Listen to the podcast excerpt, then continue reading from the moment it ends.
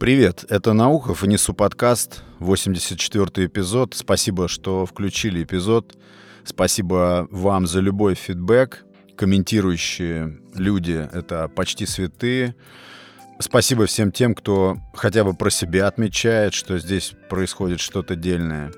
И, конечно же, огромное спасибо всем, кто присылает личные сообщения. А те, кто не видит э, в подкасте ничего интересного, подождите. Первые 200-300 эпизодов — это раскачка. Информация сейчас — это оружие массового поражения. Последние два года очень ярко это продемонстрировали.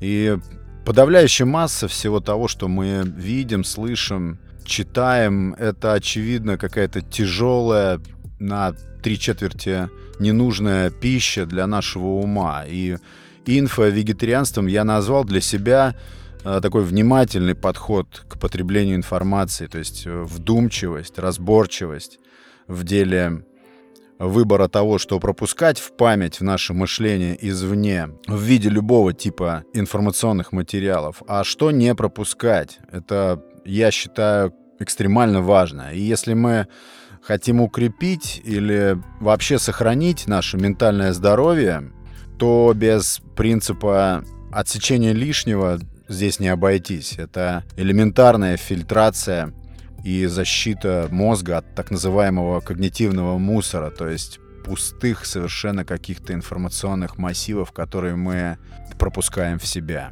Потому что критическое перенасыщение наступает незаметно, и вот мы уже сходим с ума. Почему я запараллелил с вегетарианством? Потому что подобные индустрии, производящие сейчас продукты питания, которые дела нету никакого совершенно до нашего телесного здоровья, очень активно, я бы даже сказал агрессивно, свое влияние на нас оказывает информационная индустрия, какие только возможно медиа. По наблюдениям вокруг очень хорошо заметно по человеку, когда он слабо или вообще не фильтрует входящую информацию, когда он пропускает через себя все подряд в чистом виде, слепо, и потом основывает свои взгляды, свои какие-то установки сознания на чем-то непроверенном, и потом это же самое прямо без переработки ретранслирует э, другим людям вокруг себя. Вот таким как раз образом весь этот информационный шум и множится, как показала наша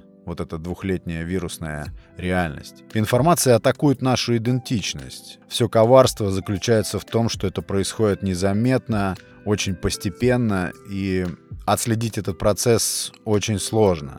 Я уже говорил в подкасте, сейчас повторюсь, я думаю, что сейчас выигрывает именно в вопросе сохранения ментального здоровья тот, кто меньше знает, тот, кто при нынешнем вот этом изобилии инфомусора сузил для себя количество источников информации к предельному минимуму, и чье вовлечение в медиа-среду минимальное. И выигрывает, конечно, в том плане, что разум его чище и свободнее, вероятно.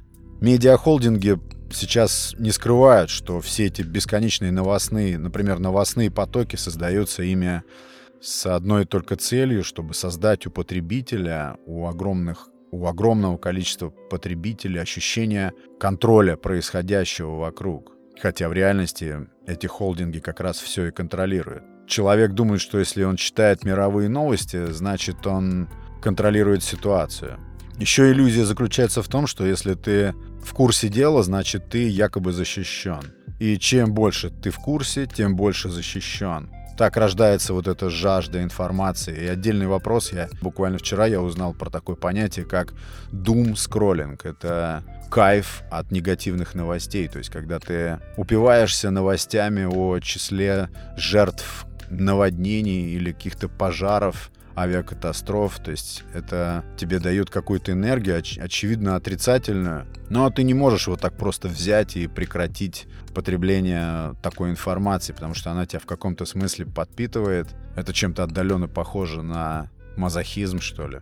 Еще я считаю, что страсть именно в потреблении новостей, вот опять же по моим наблюдениям, а, охватывает чаще всего людей, которые хотят скомпенсировать дефицит остроты ощущений в своей реальной жизни.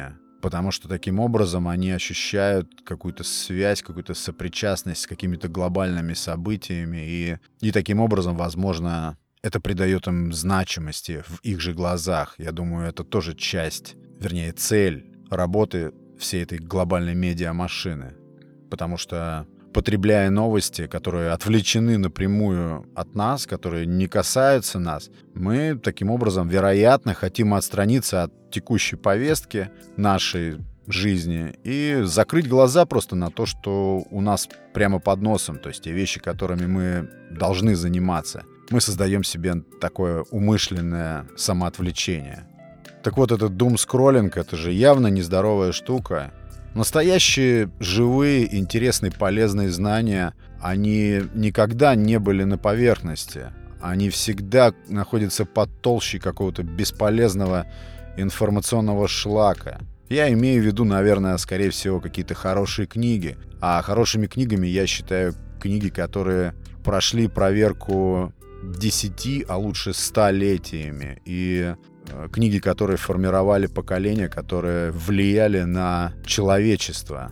Такие книги, я считаю, правильным, чистым источником информации, хороших эмоций и источником правильного влияния на сознание, на получение какого-то правильного эстетического удовольствия. Поэтому надо отказываться от тяжелой информационной пищи, которая оседает так легко в нашем широко раскрытом хранилище, откуда ты уже ничего не вычистишь, к сожалению. И все это происходит подобно, подобно привлекательной пище, напичканной сахаром. Информация проникает в наш незащищенный мозг и селится там, неизвестно как, влияя на его работу, на деятельность, на наши устремления. И тут, конечно, речь уже не идет о телевизоре, это закрытая тема. Например, двоякая ситуация с нейронными сетями, которые сейчас все больше участвуют в формировании нашего информационного пространства, того, что мы видим вокруг. А двоякая ситуация, потому что эти сети, э, с одной стороны, помогают, они, допустим, ускоряют поиск, э, если мы хотим что-то исследовать, они помогают нам это сделать быстро, предоставляют нам максимально релевантную информацию, допустим, в поиске. Но с другой стороны, эти сети развиваются самостоятельно, насколько я понимаю. И они самообучаются, и вообще толком никто не знает, что это такое, как все это работает. И человек со своей природной слабостью в деле отсеивания нужного среди ненужного может быть для нейронной сети просто материалом для такого обучения.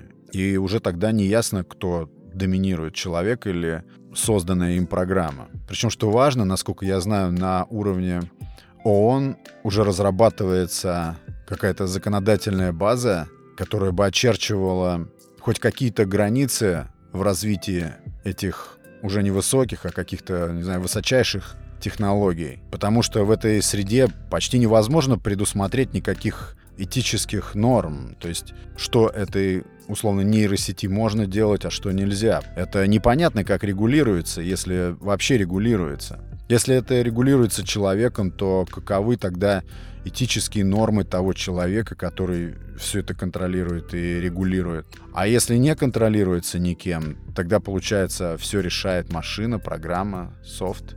Сейчас самое время критически сомневаться, слушать больше себя, потому что мы все в разной степени носители какой-то внутренней мудрости, своей собственной. И меня всегда интересовал вопрос, вообще, где та грань вот между тем, что то, что ты сейчас делаешь, ты делаешь из-за какого-то собственного внутреннего побуждения, и тем, что ты делаешь это потому, что кому-то нужно, чтобы ты делал это или поступал именно так. Меня всегда это интересовало. И есть ли вообще такая грань? Что из того, что я потребляю в виде информации, я потребляю потому, что так решил, а что потребляю как навязанное? Вот эти два года показали, как легко мы вовлекаемся в любую глобальную информационную провокацию и начинаем принимать на веру все, что угодно, неподтвержденное, часто вообще ничем не подкрепленное, просто потому, что это звучит вроде как убедительно. Это время показало, как сильно еще в нас стадное, как мы перестаем, как мы отказываемся верить нашим первичным источникам информации, глазам, ушам, а вместо этого доверяемся кому-то, кто, как нам кажется, более складно мыслит или говорит громче, внушительнее. Поэтому здоровое сомнение сейчас как никогда важно, а чрезмерная информированность может быть даже причиной психозов или каких-нибудь депрессивных состояний. Я, например, с таким удовольствием стал говорить простую фразу «я не знаю» или «я не в курсе», «я вообще об этом ничего не знаю». Это очень здорово мало знать сейчас. Новости как-то особенно политизируют людей со слабой способностью фильтровать этот поток новостной. А политизированность таких людей потом начинает собирать, аккумулировать в них агрессивность, какую-то нетерпимость. Часто они даже не могут сдерживать ее из-за слабой психики, из-за неспособности хоть чуть-чуть критически мыслить, просто взвешивать, сравнивать, сопоставлять. Таких людей очень много. Поэтому нужно почаще устраивать ревизию источников информации. Сейчас всегда есть альтернативный источник информации. Альтернативный источник всегда может скомпенсировать недостаток сведений. Кажется, что обращение к нескольким источникам информации даст большую достоверность, но все равно достоверность всегда будет под вопросом, потому что сейчас никаких гарантий достоверности не существует вообще. К тому же все абсолютно копируется сейчас, копипастится безбожно. Все абсолютно.